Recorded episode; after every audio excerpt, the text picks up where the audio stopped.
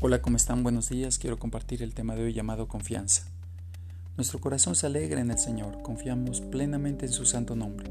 Que tu amor, Señor, nos acompañe tal como esperamos de ti. Salmos 33, 21.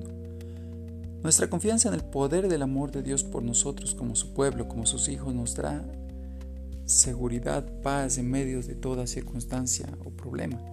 Por más difícil que sea la crisis o situación que nosotros estemos pasando, debemos seguir confiando en Dios, porque sabemos que en medio del dolor, de las lágrimas, de los problemas, de la escasez, de la crisis en que nos encontremos, Él está junto a nosotros y es más, está en nosotros.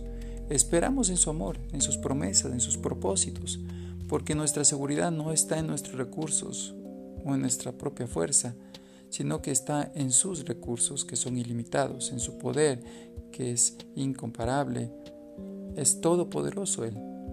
Por lo tanto, nuestra identidad de hijos de Dios nos proporciona a nosotros el valor para enfrentar cualquier batalla en la vida, con alegría, con gozo y con la fuerza que viene de lo alto. Te invito a orar conmigo de esta manera. Dios mío, hoy decido colocar toda mi confianza en ti, porque tú eres mi Padre y me amas. Guíame en cada decisión que tome hoy. Dame la valentía para enfrentar las batallas de la vida en tu nombre.